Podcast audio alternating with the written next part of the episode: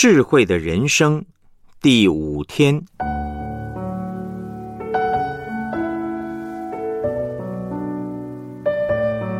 智慧人知道谦卑人必定蒙福。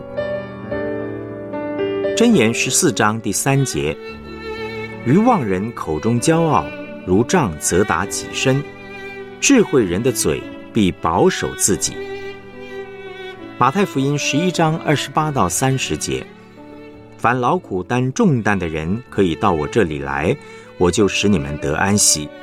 我心里柔和谦卑，你们当负我的恶，学我的样式，这样你们心里就必得享安息。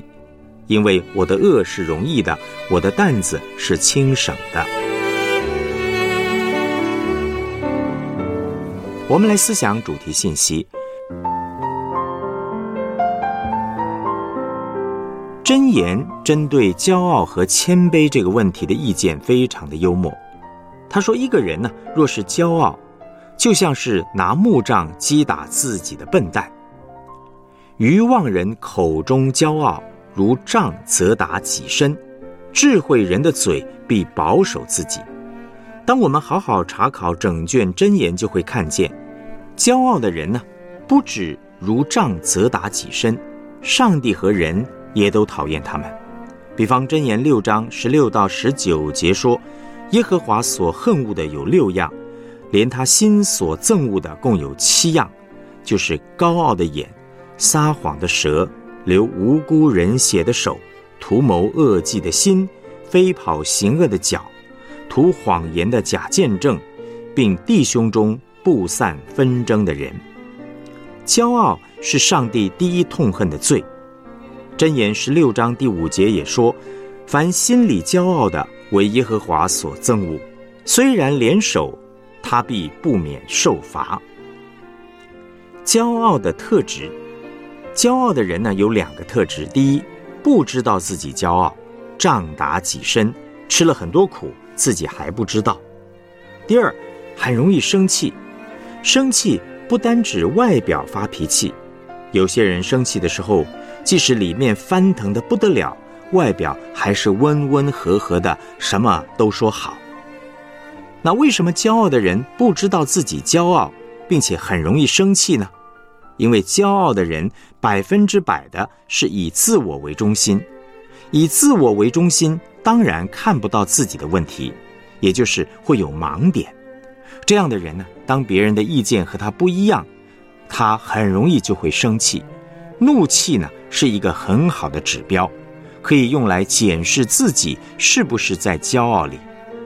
从以上这两个特质来看，所有人都很骄傲，就如同罗马书三章十节所说的：“没有一人，连一个也没有。”那么我们要怎么样脱离骄傲呢？耶稣给我们谦卑的生命，我们可以从耶稣说过的这段话来学习如何。面对骄傲的问题，《马太福音》十一章二十五到三十节的经文：“父啊，天地的主，我感谢你，因为你将这些事向聪明通达人就藏起来，向婴孩就显出来。父啊，是的，因为你的美意本是如此，一切所有的都是我父交付我的，除了父，没有人知道子。”除了子和子所愿意指示的，没有人知道父。凡劳苦担重担的人，可以到我这里来，我就使你们得安息。我心里柔和谦卑，你们当负我的恶，学我的样式，这样你们心里就必得享安息。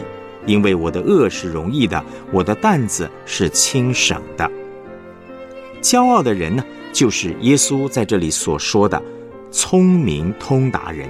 也就是自以为聪明的人，谦卑的人呢，就是像婴孩的人，凡是依靠天赋的指示。聪明通达人有劳苦重担的问题，仗打己身当然会劳苦，会有重担。老亚当进入我们的生命之后，所有人都在劳苦重担里面，这是骄傲带来的结果。骄傲的人，以自我为中心的人，一定会劳苦担重担。所以，耶稣对所有的人发出这样的呼召：凡劳苦担重担的人，可以到我这里来，我就使你们得安息。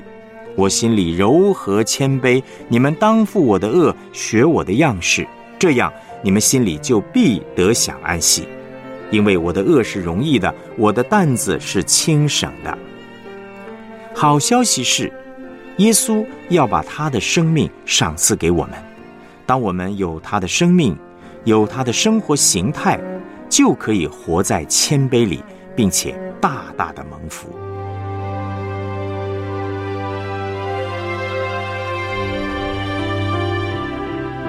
我们思想两个问题：你容易为什么事情生气呢？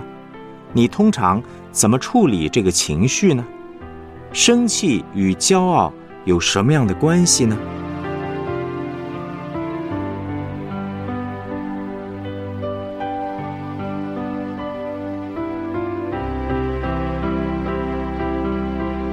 你有没有脱离骄傲的经验？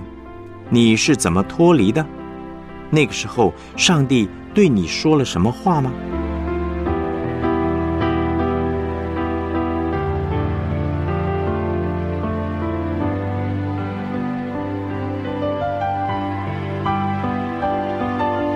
我们一起献上祷告，亲爱的主耶稣，谢谢你教导我活在骄傲里会有劳苦重担，如杖责打己身。也谢谢你乐意帮助我脱离骄傲。我知道骄傲是罪，求你赦免我一切知道或不知道的骄傲，帮助我学习你谦卑的样式，得享安息的福气。奉主耶稣基督的名祷告，阿门。